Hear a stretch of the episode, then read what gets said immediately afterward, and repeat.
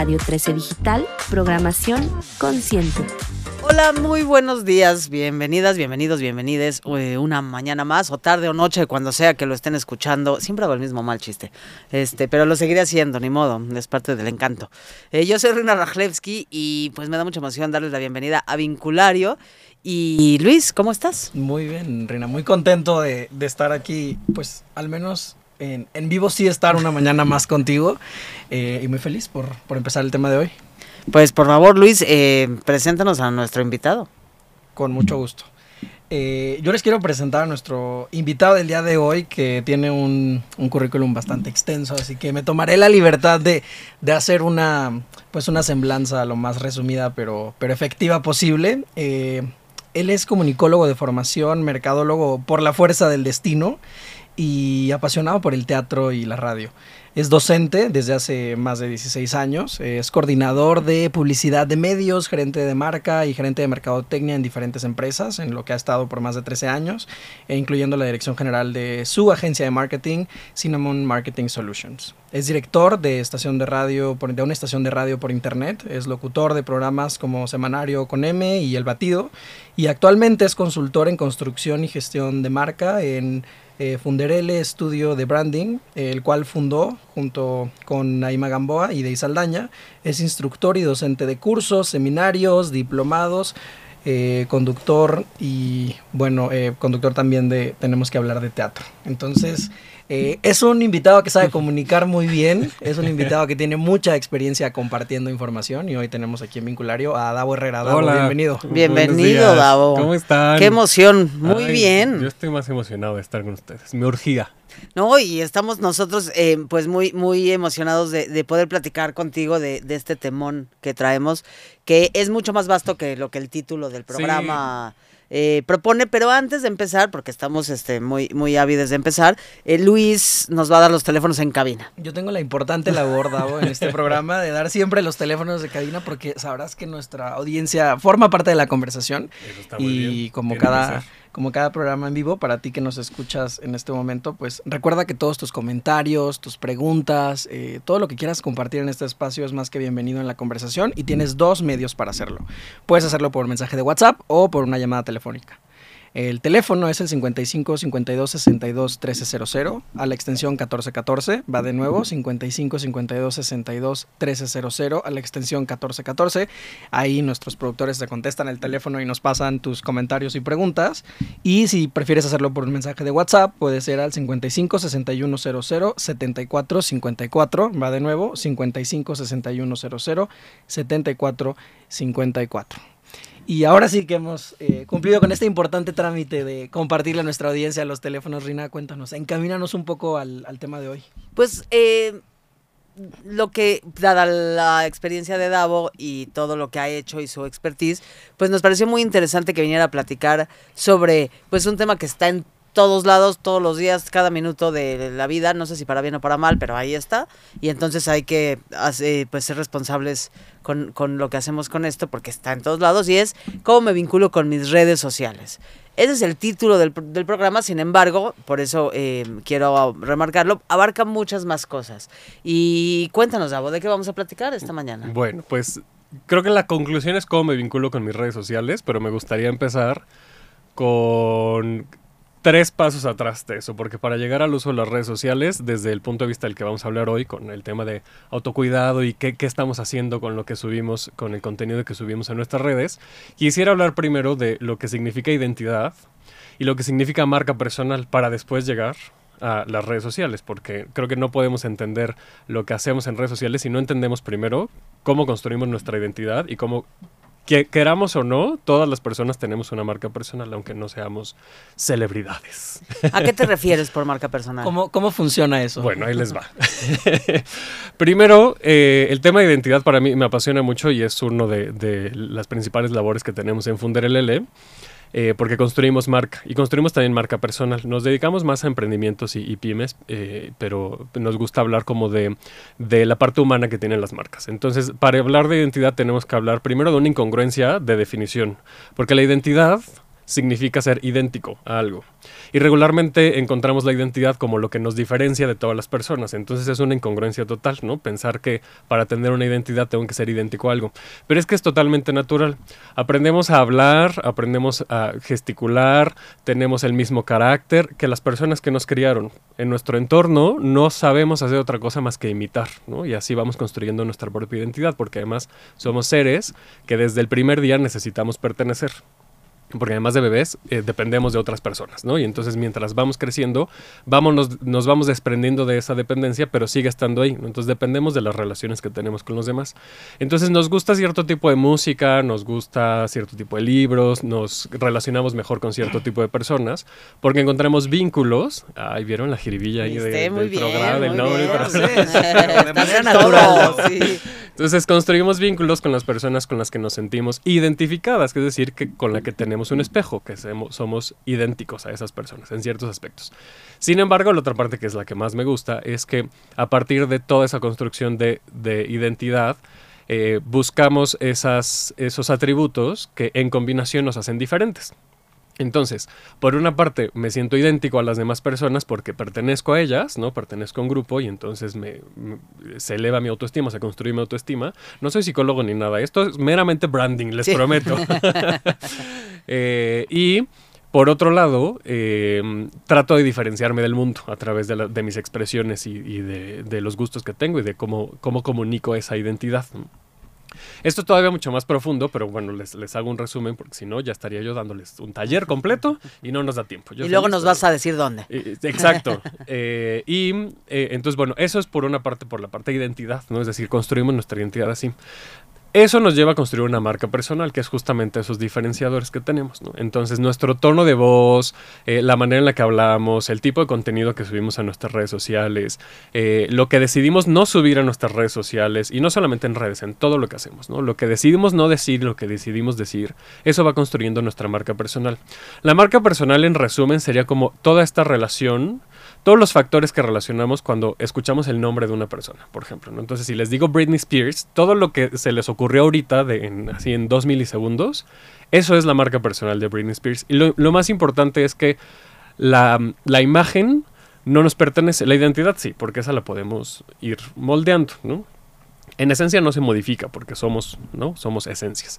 Pero sí podemos ir eh, moldeando cómo transmitimos esa identidad.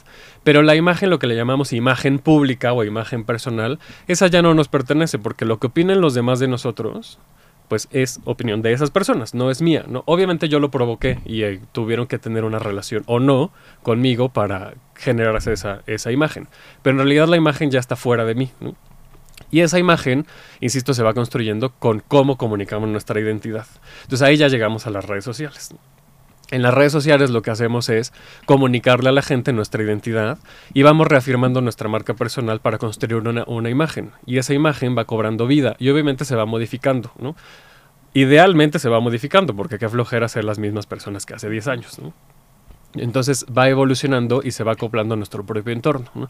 Por eso vemos posts, además de que las propias plataformas van evolucionando, vemos posts de hace 5, 6, 7 años con filtros que ya no usamos, en lugares en los que ya no frecuentamos, con personas que ya no frecuentamos, porque evidentemente esa, eh, pues nuestra vida va cambiando.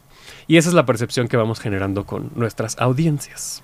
Claro, y creo que me haces pensar en, a ver, yo soy un fiel convencido de, de algo que se cree en la terapia narrativa y es que justo la identidad se legitima a través de, de las audiencias y también que la identidad no es fija. Entonces, con lo que nos contabas, Davo, me haces pensar en que justo las redes sociales se, se vuelven como un medio para comunicar eh, esa identidad, un medio para que se legitime o no mi identidad preferida por medio de, de mis audiencias y también como una manera bastante inmediata que tenemos en nuestro tiempo y espacio de, de poder confrontarnos con este hecho de que la identidad no es fija. Me, me llevas completamente con esta, con esta idea a pensar como en estos recordatorios que de pronto hace Facebook de lo que publicaste hace 15 Exacto. años y puedo yo de verdad no reconocerme a mi yo de la prepa y me parece súper interesante. A mí me parece un poco cringy ver esas, esas publicaciones porque digo, ay, ¿cómo publicaba yo esas cosas? Pues sí.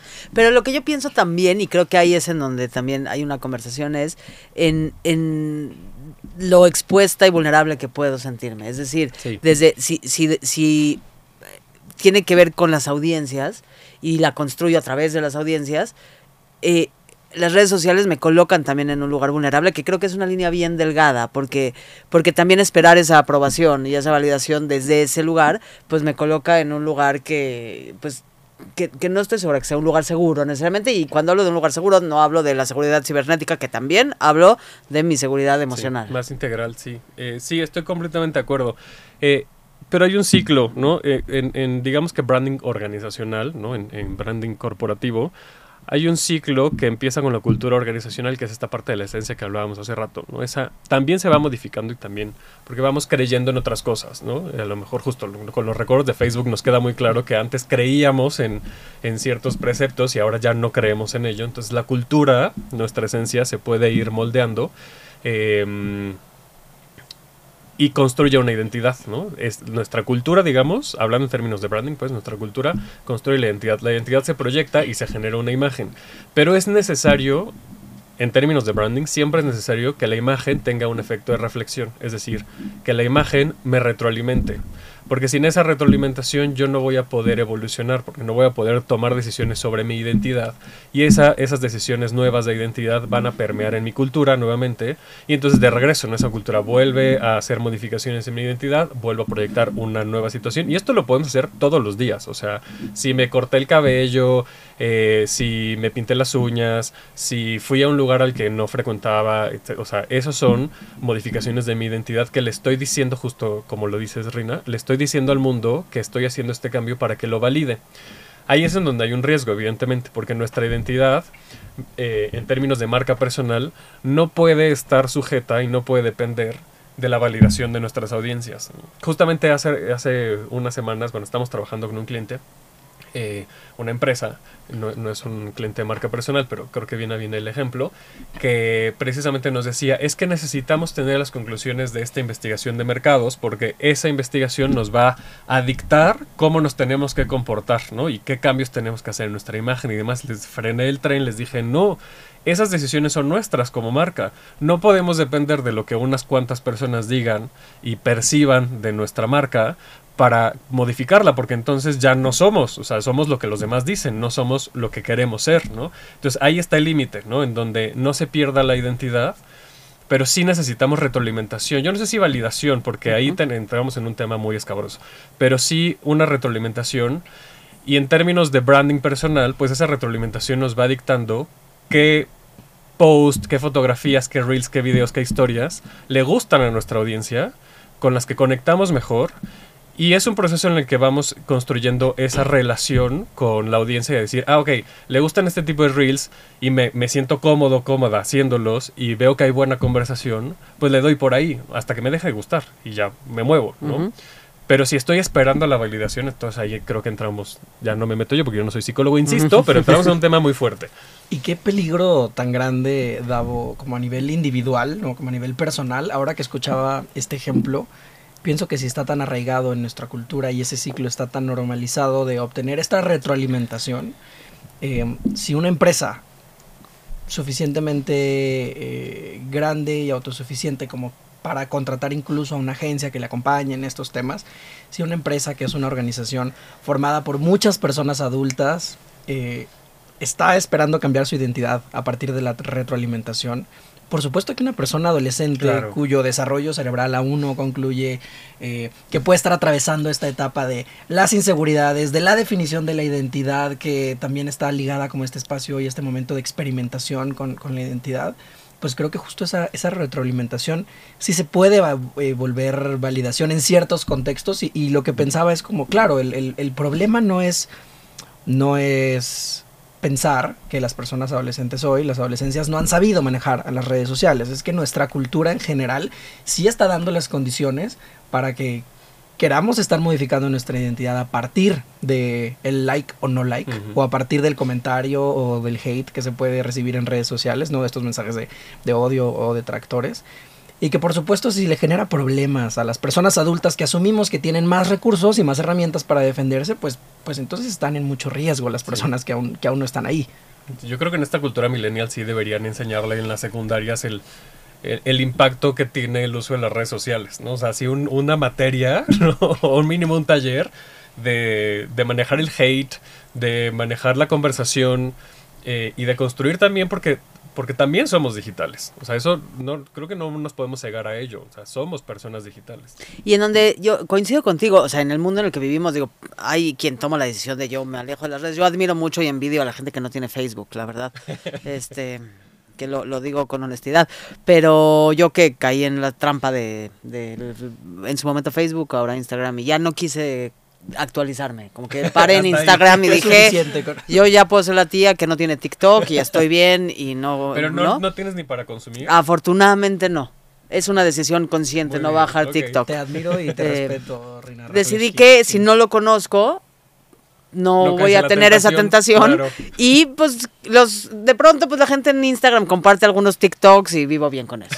Este dos Es- meses después del video del TikTok y no pasa Pero nada. es- Puedes vivir con eso. pero Claro. pero puedo vivir con eso, como Claro que que sí. decidí que seguir descubriendo redes solo me va a quitar tiempo útil de mi vida, pero eso ya es muy personal.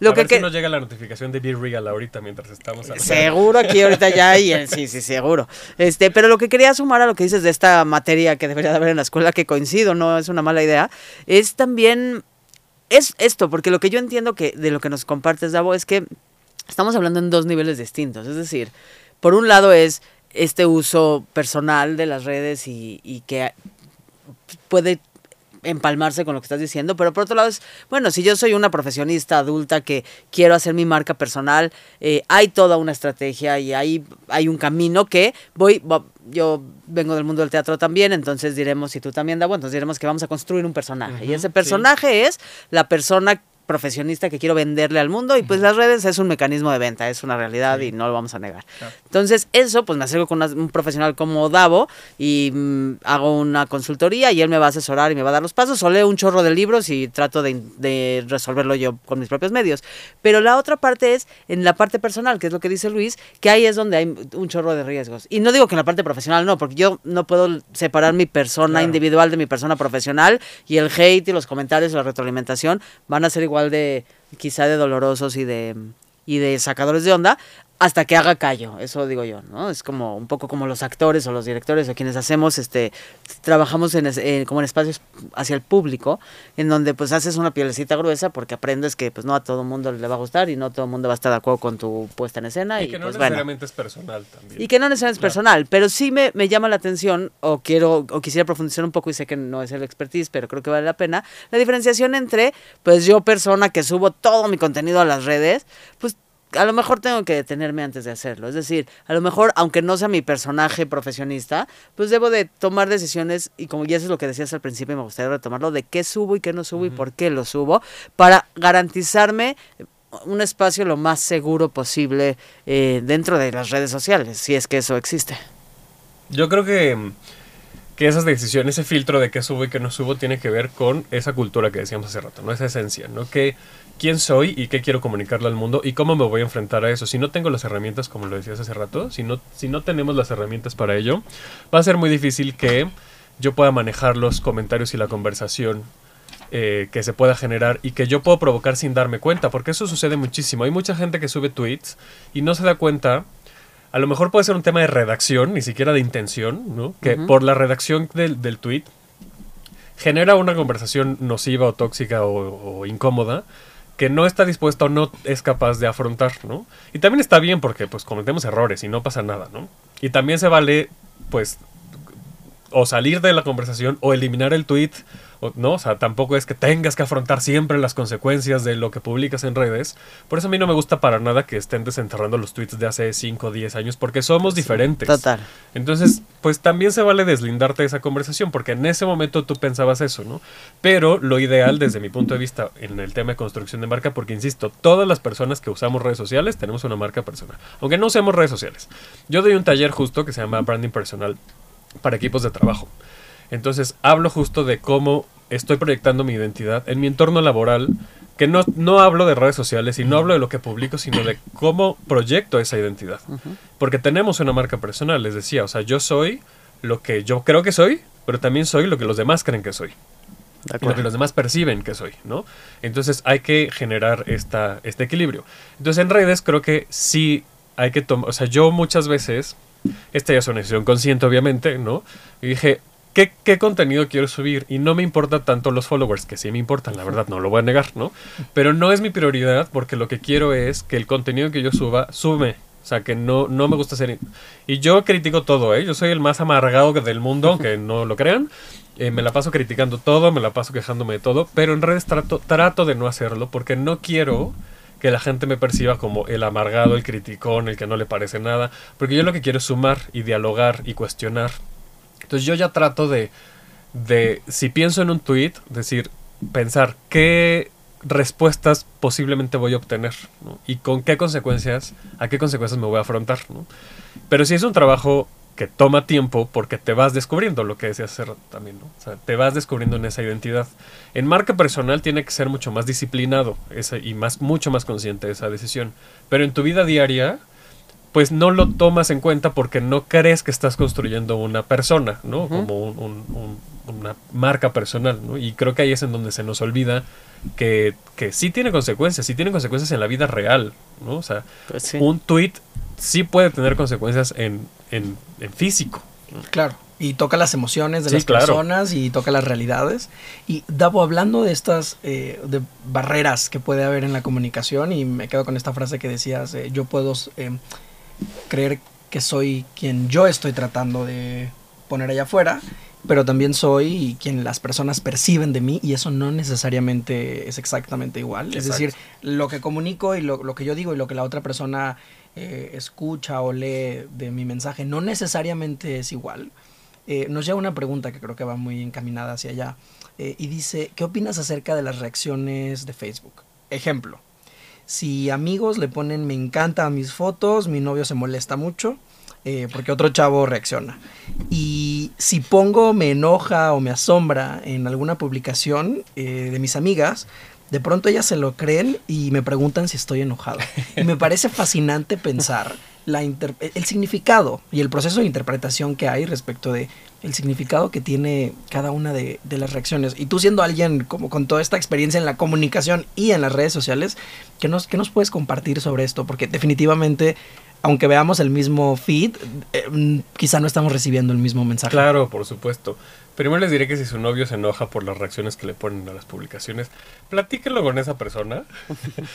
Eh, no voy a ser radical y decir sálganse de ahí, porque a lo mejor no es necesariamente la, la solución, pero sí platíquenlo porque ahí hay una falta de comunicación, definitivamente, ¿no? Con, con, con, con quién estoy teniendo una relación que se enoja por una reacción que le estoy poniendo a alguien en una fotografía o en, un, en un post.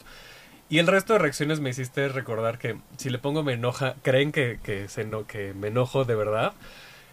Eh, si les pudiera recomendar solo un video de YouTube en la vida, además de los de Vinculario, por supuesto, eh, sería eh, la performance de Ter. Eh, Ter es una youtuber española que yo admiro muchísimo. O sea, yo mi sueño es ser como ella. Y tiene un video de unos 20 minutos que explica qué es la performance. Y la performance es em, hacer un point de una emoción, de una única emoción, con todas sus consecuencias. ¿no? No es deshonesta, porque no quiere decir que estés anulando todas las demás emociones que puedas tener, pero es radical.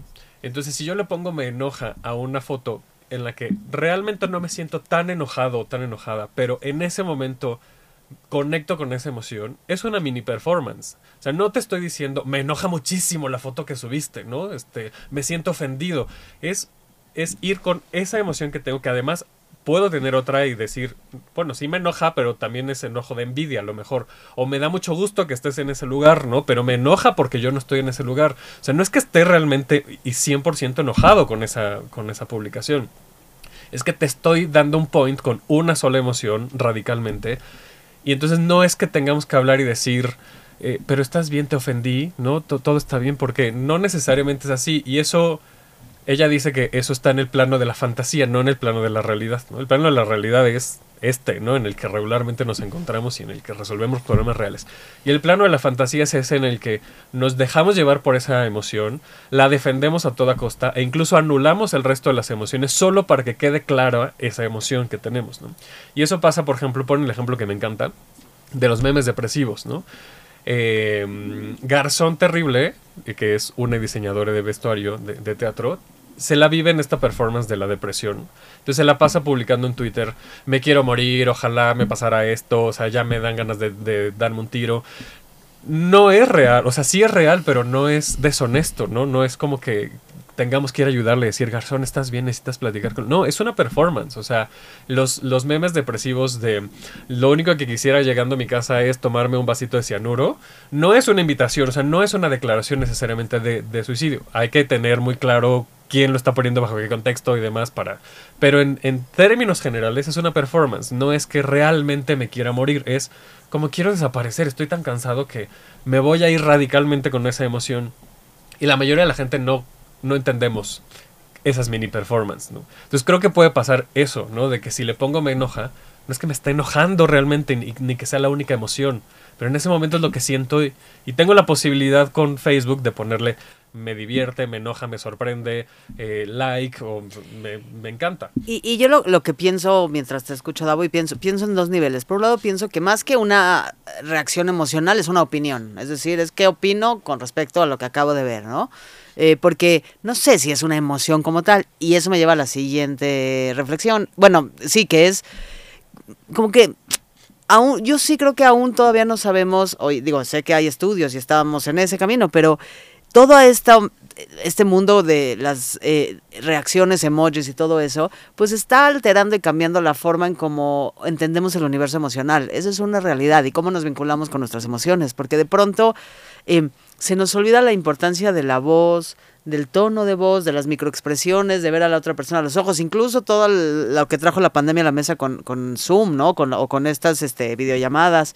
Eh, como que no se nos puede olvidar que, que, la emoción no es un emoji, es decir, cuando un emoji es algo muy burdo y es una, como, como dices, un solo, un, como un pon, un, un, un sí, sí, sí.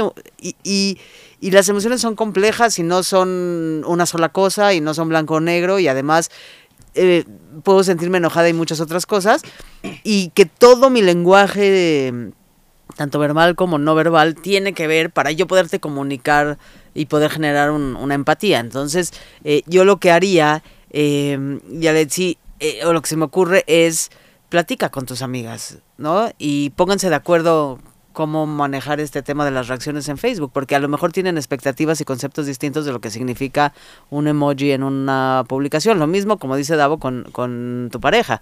Este, y a lo mejor ahí aclarando y poniendo ciertos acuerdos o reglas o como le quieras llamar de ¿y cómo vamos a hacerle con todo esto que nos genera tantas cosas y que nunca hemos platicado? Pues a lo mejor descubren que es menos, este, que genera menos emociones incómodas de las que está generando actualmente. No sé, Luis, ¿qué opinas? Completamente de acuerdo. Creo que hay que generar un, un lenguaje común.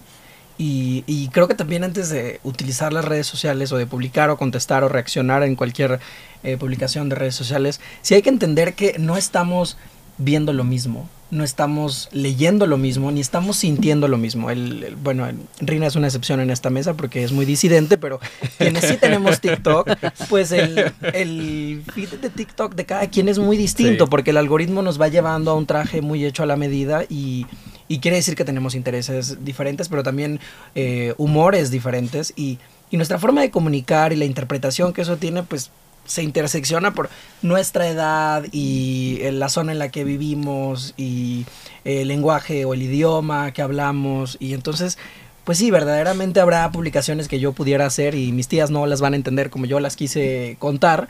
Y si verdaderamente me importa comunicar ese mensaje, pues creo que sería importante que, que genere ese, ese lenguaje sí. común. Sobre todo considerando esto que dices de, del componente performativo que me pareció maravilloso escuchar, Davo, si hay, si hay una parte de las redes sociales que no es real. O sea, hay, hay, una parte en la que yo estoy obligado a cuando comparto una publicación expresar cierta emoción de malestar. Hay cosas de las que la norma me dice que yo me tengo que enojar. Hay cosas de las que la norma me dice que tengo que estar en contra. También hay cosas que, hay publicaciones que la norma me dice que yo tengo que felicitar. O sea, ¿cómo no le voy a poner ni el like a la foto del anillo en la playa, aunque me dé nervios que se le caiga el anillo y lo pierdan como todos los videos que mucha gente ya hemos visto, pero tengo que ponerle like a ciertas cosas porque me siento comprometido a. Y, y, y, y el mensaje de felicidades, ¿no? Y pienso en los comentarios. Yo por eso no tengo Facebook. Bueno, sí tengo, pero no lo uso. Por, justo por eso, porque no me gusta sentirme comprometido a, a, a ese, tipo, a de ese tipo, de cosas. Yo nada más lo reviso, pero no publico y no, y no interactúo, la verdad. Pues sí, no sé, yo creo que vale la pena como detenernos en esto, en como ahora yo eh, sí soy la tía definitivamente de, de esta mañana, pero pienso en que había un mundo sin redes sociales, porque existió. Y lo conociste. Y lo conocí a fondo. Yo también. ¿No? ¿eh? Gracias, que no, Qué paz. sí. Pero que ahora que es un mundo, o sea, como que yo sí tengo un parámetro de cómo era antes y cómo es ahora. Y sí hay una diferencia abismal. Y es este un poco escalofriante, en realidad. Porque, ¿qué crees? Te tengo una noticia. En Instagram, los Reels juegan el mismo truco del algoritmo que TikTok. Sí, entonces El también Rino viene este, con información. vengo con información muy privilegiada, este muy programa, privilegiada. claro. Este, mm, lo que quiero ¿Quieren decir que hablemos es, del algoritmo? Podemos hablar del algoritmo. me encantaría que hablemos del algoritmo, pero del vínculo con las redes sociales. Totalmente, porque además es parte de también, ya que las redes existen y vamos a lidiar con ellas, porque aquí nadie está diciendo lo contrario, pues por lo menos lidiemos con ellas de una forma inteligente y Sí, segura. sí, o con sea, un poco más de información también. pues sí, porque sí puedo tener control de, entre comillas, este, hago con mis deditos comillas, del contenido que consumo. Pero cortamos tu maravillosa idea de esta comparación entre la vida antes Ah. y las redes sociales. Y no me gustaría que... la, la- la vida análoga y la vida eh, digital. Y hay una diferencia, y yo lo veo en, en la- las personas que nacieron ya con las redes sociales. Y eh, esas personas mm, no, como que se cuestionan menos el impacto que tiene en su vida social y emocional. Porque ya crecieron con eso como parte de su realidad y como parte de su contexto. Y creo que ahí hay una reflexión. Es decir, tú, si me estás escuchando y algo de lo que aquí estamos platicando te está resonando, detente un momento y haz una pausa y piensa en eso, en esta pregunta que, que nos acaba de hacer Yaletsi, que me parece muy pertinente, de decir, ¿qué me generan las reacciones de mis redes sociales? Y cuando yo comento o cuando yo pongo una reacción, ¿desde qué lugar lo hago? ¿Cuál es mi expectativa? Y no porque hay que darle un peso exacerbado, al contrario, lo que quiero transmitir es no nos los tomemos tan personal, porque al final eh, yo creo que debe de ser más un juego, esa es mi perspectiva, o sea, como no un juego en cuanto a no, que no me lo tomo en serio, sino tengo que tener responsabilidad de lo que publico o no publico o así, porque hay, hay, hay mucho hate en las redes y no- yo no creo que no debería de, de haber, porque además ahora estamos todos muy, este, como puestos para, somos muy opinadores y tenemos muchas verdades absolutas que el mundo tiene que saber y todo lo que no se parezca a lo que yo opino, que tiene que ver con el algoritmo, también lo que nos ha generado el algoritmo, claro. pues entonces son unos tarados todos los que no opinan como yo. Entonces, nada, como solo detengámonos y entendamos las reglas de este juego que ya estamos en él. O sea, nadie nos preguntó si lo queríamos jugar, solo llegamos a jugarlo porque no sabíamos y fuimos ingenuos, pero pues ya estamos en atrapados. Esa es mi Ay, pero es muy sensación. divertido, la verdad. A mí me encantan Ya las redes sé, sociales. yo, yo soy un poquito más. Hater y mira que las, o sea, las uso poco, pero cada vez siento que entiendo que las tengo que usar más en contra de mi voluntad. Yo soy esa tía. Pero sí creo que nos tenemos que detener un poco a, a entender que nuestra vida no depende de eso. A eso me refiero. O sea, que Claro. cuando tu vida la pones en manos de tus redes, porque lo he visto, entonces ahí es cuando, se, cuando ya no es divertido. Porque entonces un comentario, un post, algo que un desconocido que no sabes nada de esa persona te dijo, ya altera tu percepción de tu realidad y de quién eres y tu identidad. Y ahí es en donde ya no es divertido. Y es que ahí se o sea, la, la construcción de la autoestima tiene que estar muy sólida. Ejemplo personal. Yo la verdad es que creo que tres veces en la vida he recibido hate. Tampoco que sea figura pública y que este, tenga miles de seguidores. Pero sí estoy expuesto porque tengo el- tenemos el programa de, de radio, bueno, el, el podcast, eh, y estoy como, pues tengo, digamos que una vida pública, ¿no? Lo pongo entre comillas. Y ahora que conduje para MBS Los Metro, que estuve en la alfombra roja, eh, después de que terminó la ceremonia, vi en Twitter que alguien puso, qué horrible conduce ese chavo, hace preguntas horrendas, ¿no? Entonces, si yo no supiera quién soy, por eso era muy importante para mí empezar con el tema de la identidad. Si yo no supiera quién soy y, qué atributos tengo y qué, características tengo, ese mensaje me hubiera roto el día, la semana, el mes y hasta el año. Que era uno, la verdad es que, insisto, recibo muy, muy poco. Pero justo lo que dices, o sea, reafirmando lo que dices, eh, también tenemos que generar esa piel gruesa y saber a qué nos podemos enfrentar. Ojalá que no, pero que pues al final lo que yo diga le, le va, a, eh, va provocar una emoción o, una reacción consciente o emocional, o más racional o no, en el resto de las personas. Habrá gente que me esté escuchando y diga, "Pues, está diciendo puras tonterías este sujeto, ¿no? Y pues está bien, es totalmente válido, ¿no? Y también quiero decir de lo que decías de la vida análoga y, y la digital, que entiendo mucho ese punto, pero también creo eh, voy a decir una frase de tía, que las nuevas generaciones... ¿Viste cómo yo no la usé? Porque ya no me quise sentir ir hasta allá. Como que dije, bueno, ya hay gente que nació con eso. Pero sí, la generación Z, y ahora viene la generación Alfa, que ya tiene 6, 7 años, aquí ya entró a la primaria y que se está enfrentando también a una vida social. Entonces, aguas con eso, hay que poner atención a esa generación. Eh, no sé si, si su vida depende de las redes sociales, pero sí es una parte muy importante. Su vida digital, no solo redes sociales, su vida digital, ¿no? Porque estudian en digital, porque consumen entretenimiento, eh, porque se educan, insisto, porque comparten, porque su acervo Sí, personal sí, está ahí ahí, está. eh, porque su, ¿no? una muy buena parte de su vida está ahí. Y eso me lleva justo a, a la parte del algoritmo, pero veo que tenemos preguntas. Entonces, si quieren, vamos con las preguntas. luego que hablamos sí. del Yo solo- algoritmo. Solo, quisiera agregar en esta parte, esta conversación que me parece que está riquísima, en esta parte de las generaciones, primero creo que si hay una responsabilidad que tenemos que asumir, como en, no sé, pienso en este constante, mm, eh, de pronto, asombro con el que vemos lo que publican eh, otras generaciones que no son la nuestra en redes sociales, ¿no? Y me incluyo, o sea, yo recientemente me di cuenta que ya no soy el, la generación más joven en redes sociales y que hay chistes que tengo que preguntarle a mis primos así de, ¿y esto qué? O sea, Total. explícame esto y explícame por segundo. No te preocupes, llega una etapa en donde ya ni siquiera quieres preguntar. Completamente. Exacto, pierdes el interés. Ya Exacto. pierdes no, el puedo, interés. no puedo esperar a- Sí. de verdad a, a llegar ahí. Y, y pienso que, que sí hay que entender que de pronto su realidad es esa. Su Sí. forma de existencia, y Claro. especialmente después de una pandemia eh, en la que la educación se volvió en línea y demás, su realidad es esa. Y quienes permitimos que eso sucediera fuimos las personas adultas. De acuerdo. Quienes diseñamos el desarrollo tecnológico, quienes Claro. diseñamos las instituciones y las estructuras como están, pues somos las personas adultas. Y esas generaciones, o sea, a mí me confrontó muchísimo, tengo un hermanito muy pequeño y entonces la pandemia le tocó en, ya sabes, o sea, kinder y, y, prima, y eh, ini- iniciar primaria incluso en línea. Y entonces ya tenía un rato, o sea, tenía un año y medio en una escuela en la- a la que nunca había ido. Él no conocía las instalaciones de la escuela y le dije como, ay, qué emocionante, y yo- cuando iba a volver a presencial, ya vas a conocer a tus amiguitos. Y me dijo, ya los conozco, los veo todos los días en clase Claro. porque mi percepción y mi concepción de qué es conocer a alguien es otra. Y, y entonces a mí me confronta mucho con que su realidad es esa y entonces no me sorprende el impacto que tienen las, Claro. las redes sociales.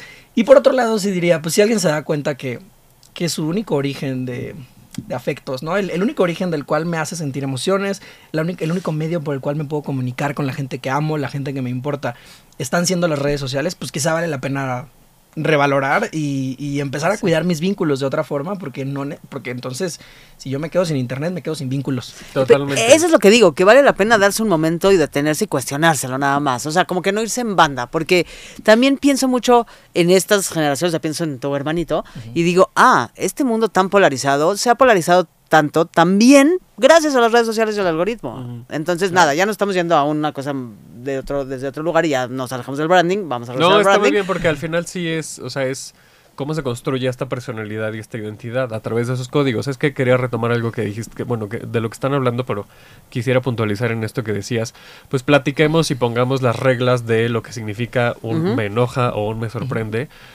Yo creo que para cierto grupo de personas está muy bien, ¿no? Tener eh, esa conversación fuera de la propio, del propio emoji.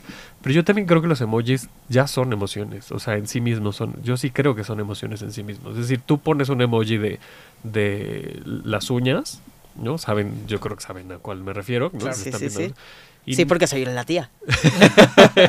Por y supuesto. no necesariamente le estás avisando a la persona con la que estás conversando que te estás pintando las uñas. Totalmente, no digo que no sumen a la conversación, lo único que digo es que los seres humanos de origen, pues no estamos cableados para comunicarnos solo con imágenes, o sea, con una que una cosa diga tantas palabras, como que se nos olvida que la comunicación es más compleja. Yo estoy segura que el- ahora en unos años las grandes guerras mundiales van a suceder por discusiones por WhatsApp. O sea, los cuántas parejas no terminan agarradas del chongo porque decidieron tener toda su conversación y toda su discusión es por mensajes de texto. Y entonces esa es otra conversación. También podemos hacer uno de cómo me vinculo con mi WhatsApp. Porque, Pues, no, o sea, yo soy de estas personas que constantemente digo, eh, platiquemos en persona. Sí. ¿no? O sea, como que lo, lo- lo instrumental, lo del día a día, lo de a qué hora es la cita, nos vemos mañana para desayunar, feliz. Además, yo soy la reina de, de las notas de voz. No por otra cosa, sino porque sí creo que es muy importante no perder la bonita tradición de escuchar el tono de voz en el que se dicen las cosas para entender y poder que mi cerebro codifique la información que está recibiendo. Porque si no, le pone cualquier otro tono y entonces ahí empiezan las broncas. Lo mismo. No digo que no lo sigamos haciendo y no digo que lo vamos a erradicar. Lo que digo es, si ya lo tenemos, ya es parte de nuestra realidad, cuestionémoslo y aprendamos a convivir de una mejor manera. Es decir, yo pienso en, este, en, en tu hermanito y pienso en lo que dice Davo de denle una, que haya una clase, una materia en su primaria, Claro. de cómo gestionar este mundo uno que, que está viviendo, porque todavía le enseñan a gestionar el mundo en el que yo crecí. Claro, sí. O sea, como que refería. las herramientas que Justo. tiene para habitarlo son las herramientas de hoy en día, pero los conceptos que le enseñan son de Pues cuando ya yo crecí, quedaron atrás, ¿no? Entonces, Y aún pues, así nunca hubo materias de inteligencia emocional, por ejemplo. ¿no? totalmente, totalmente, de acuerdo. Sea, para para eh, confrontar a los bullies que tenías presencialmente en la escuela. O sea, nunca hubo una, una preparación para eso. Ahora en digital, pues menos. De acuerdo. Oigan, y Gerardo nos manda dos preguntas y una tiene más que ver con, con el- específicamente la, la especialidad de Davo, así que no podemos dejarlo ir sin, sin respondernos. Y otra creo que se relaciona más con el plano terapéutico y ahorita podríamos hab- hablar de eso porque también me parece súper importante hablarlo porque es muy común. Eh, nos vamos a ir un poco rápido porque estamos cerca de, de terminar el programa. No, ¿cómo? Y la primera, sí, se nos pasa volando, caray. Pero te podemos esperar de vuelta, Davo, en algún Siempre. momento y le continuamos. La primera pregunta es cómo manejar mis redes sociales sin que afecten a mi trabajo. ¿Cómo, cómo concilio esos dos mundos, Davo? Yo de entrada diría que no tendría por qué afectarlo porque de entrada- esa es mi opinión personal. Porque tu tus opiniones personales ni lo que tú eres debería afectar el lugar en el que trabajas. Sí. Es decir, mis y, esto es derecho constitucional, ¿no? Yo tengo derecho a creer en lo que quiera y a expresar lo que quiera, obviamente con los límites de que no se, se genere odio, ¿no? Y que no haya discursos de odio y demás, ¿no? Eh, pero esa no es la realidad, esa es mi opinión personal. Y creo que tiene que ver con lo que decíamos hace rato de qué voy a publicar, de tenerme 5 segundos, incluso hacer el ejercicio de escribirlo y dejarlo en borradores. Y después de que pase un ratito, ¿no? Porque regularmente tendemos a publicar, sobre todo en Twitter, cuando la emoción es mucho más álgida, ¿no? Cuando, cuando estamos o más felices, o más enojados, o más tristes, ¿no? Cuando la emoción es mucho más intensa. Entonces lo puedes hacer, lo puedes escribir, lo dejas en borradores, ¿no? Regresas a ese borrador en una, dos, tres horas, un día, dos días, y valoras si realmente, ¿no? Si es oportuno que lo subas o si hay un, un- discurso importante, pues a lo mejor lo subes o lo editas o no. Eh, pensando en, insisto, las consecuencias que pueda tener, en este caso, el entorno laboral. Creo que no debería por qué tenerlo, pero también hay que entender qué tipo de trabajo es, en qué contexto es, qué posición tienes en el trabajo, eh, cuál es el discurso que vas a poner. Es decir, mm, no fue en redes, bueno, sí fue en redes, no fue en redes sociales, pero fue en internet. Me acuerdo de, de eh, Nicolás Alvarado, ¿no? De que en su columna puso lo de Juan Gabriel de este no me molestan sus lentejuelas por J sino por nacas, algo así dijo, o al revés, no por nacas sino por J, algo así. Inmediatamente después lo corren de, de TV UNAM. Estaba en otro contexto completamente diferente. Él estaba en su columna de Milenio, ¿no? En, en internet. Pero por la figura que es, por el puesto que tenía, por el foco de atención que puede llegar a tener, pues claro que ese discurso sí puede afectar a otras instancias, ¿no? Hace unos años, cuando estaba dirigiendo una estación de radio justo, eh, digital, en una universidad, eh, uno de los locutores se peleó con una chava eh, y le, dijo cosas horrendas, súper misóginas, súper horribles, ¿no? Misóginas principalmente. Él tenía en su biografía, en su descripción de Twitter, que era locutor de esta estación de radio. Entonces la chava, en su desesperación, porque sí la estaba ofendiendo muy feo, eh, nos arrobó, que ese es también otro de los, de los temas, ¿no? Nos arrobó a la estación nos dijo, tienen un locutor que, que genera discursos de odio, ¿no? Y entonces, pues lo tuvimos que separar del programa, porque estaba traspasando ya una línea de más.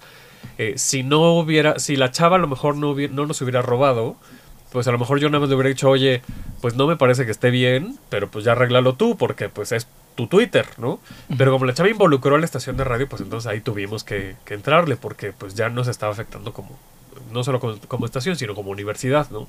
Entonces sí afecta, o sea, sí hay que tener cuidado con, sobre todo, pues eso, el respeto, o sea, yo creo que es la base, ¿no?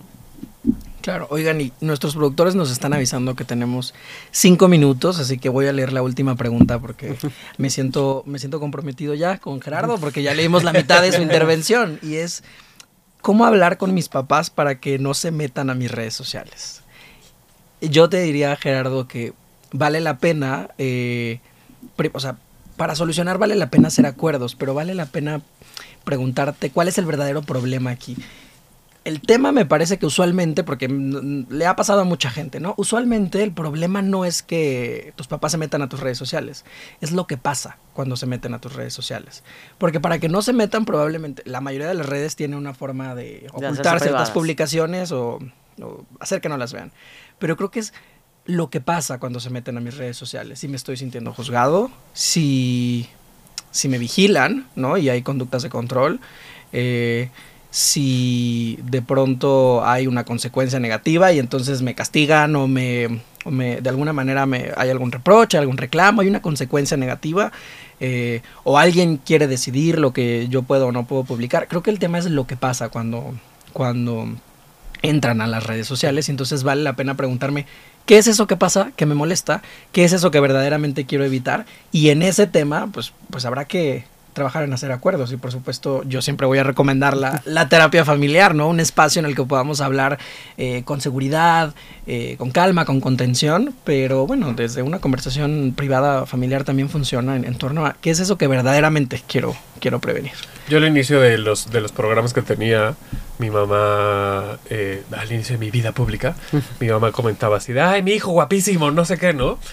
Y entonces yo sé que me adora mi mamá y que siempre me va a echar porras, pero justo hice eso. O sea, le dije, mamá, yo sé que me amas y yo sé que a tus ojos soy el más guapo del mundo. Eh, con que lo sepa yo ya está bien. Eh, y si lo pones en lugares públicos en el que estás interviniendo en mi trabajo, siento, a lo mejor no es real, pero yo percibo, yo me siento infantilizado. O sea, como que, ay, mi niño hermoso que está trabajando, qué bonito. Y me siento ridículo y siento que afectas mi imagen profesional. Porfa, no lo hagas. Se acabó, no lo hizo más. Y lo entendió perfecto y dijo, claro, tienes toda la razón. Y sobre todo porque usualmente cuando nos empezamos a comunicar eh, de manera asertiva y oportuna, la magia sucede, pero sí, no siempre es fácil. Y entonces eh, apelar cuando eh, la conversión no se da de forma tan, tan fácil como tuvo la suerte Davo, pues sí, la terapia familiar siempre es un buen espacio. Si, si no sabes eh, a dónde eh, o cómo o, no o quieres saber más información, nos puedes escribir con mucho gusto un DM a Instagram en arroba vinculario o mandarnos un mail a vinculariomx arroba gmail.com. Y ahí con mucho gusto eh, podemos darte un par de, de tips y, sugerencias con respecto de a quién acercarte. Eh, para, pues eso, para aliviar esto. Y yo me voy a disculpar con Mauricio, porque aquí tenía tu pregunta, Mauricio, pero el tiempo nos ganó y no la vamos a poder contestar, pero gracias por habernos llamado y, y ahorita lo que sí vamos a hacer es saliendo del aire, pues platicar un poco porque está muy interesante. Así que muchas gracias. Em, y quizá nos debemos el cómo me vinculo con el algoritmo, porque ya no llegamos sí, a platicar del algoritmo faltó. y es un temón también. Este, así que te tendremos aquí de vuelta, Davo. Pero muchísimas gracias por haber venido. Yo feliz. Te voy a agarrar en frío porque no se te avisó antes, pero Ah, normalmente aquí en Vinculario, tú que si has escuchado Vinculario lo sabrás, preguntamos cuál es la, recomendación de nuestro invitado para la audiencia en cuanto a un material, eh, ya sea un libro, un podcast, una película, una serie, algo que le sume a nuestra audiencia interesada y activa que quiera saber más sobre el tema que aquí se discute. Me voy a regresar a lo que, a lo que les recomendé hace rato, que es este video de Ter. Y además, no solamente ese video, tiene otros. Ter es una arquitecta y eh, tiene muchos videos de arquitectura, pero eh, es como muy random de pronto. Entonces sube cosas de, de justo como, no superación personal, pero sí de, de- de construcción de identidad que me gustan mucho. Entonces les recomiendo Ter, lo encuentran así como arroba Ter, en, bueno, Ter Cosmic Queen en redes sociales y su canal de YouTube es Ter, TR. Bueno, esta recomendación se convertirá en un podcast en algún momento de la vida para que lo puedan consultar en nuestra página de Instagram. Em, Luis. Davo, a ti, ¿dónde te pueden encontrar? Porque nuestra audiencia seguro va a querer seguir escuchándote. Cuéntanos tus redes, dónde, dónde pueden, cómo pueden buscarte. A mí me encuentran como arroba Davo Herrera 9, D-A-V-O, Herrera 9, en Instagram y Twitter. Y también está Agencia Fundar LL en, en Instagram y Fundar LLMX en Twitter, que es el estudio de branding que tenemos. Buenísimo. Pues muchísimas gracias y muchísimas gracias a Erika, a Miguel, a la banda en cadena. ¿Quién estuvo con nosotros en la consola? ¿Raúl? Raúl. Raúl. Yo sabía, Raúl, lo que pasa es que no te dejas ver. Este, muchísimas gracias a, a todos eh, por estar aquí en Vinculario y pues bueno, nos encontramos la próxima semana y gracias Davo Un por placer. venir a compartir pues toda tu sabiduría. Hombre, no, muchas gracias. Gracias a ustedes por recibirme. Y Luis, cuídate mucho. Igualmente, Reina. Qué, qué formal, qué formal cierre, me encanta. Desde cualquier dispositivo y en cualquier plataforma, recibe las notificaciones de Radio 13 Digital. Venos y escúchanos en Facebook, YouTube y Dailymotion de Radio 13 Digital. Dale me gusta a nuestro perfil, síguenos y activa las notificaciones de las publicaciones y video para que te lleguen las alertas de los programas que están al aire. Escucha nuestro podcast en Spotify, Amazon Music, Apple Music y Deezer. Síguenos en YouTube. Búscanos como Radio 13 Digital. Suscríbete a nuestro canal y activa la campana para que te lleguen las notificaciones de todo nuestro contenido. Visita nuestra página web www.radio13.mx. Radio 13 Digital, programación consciente.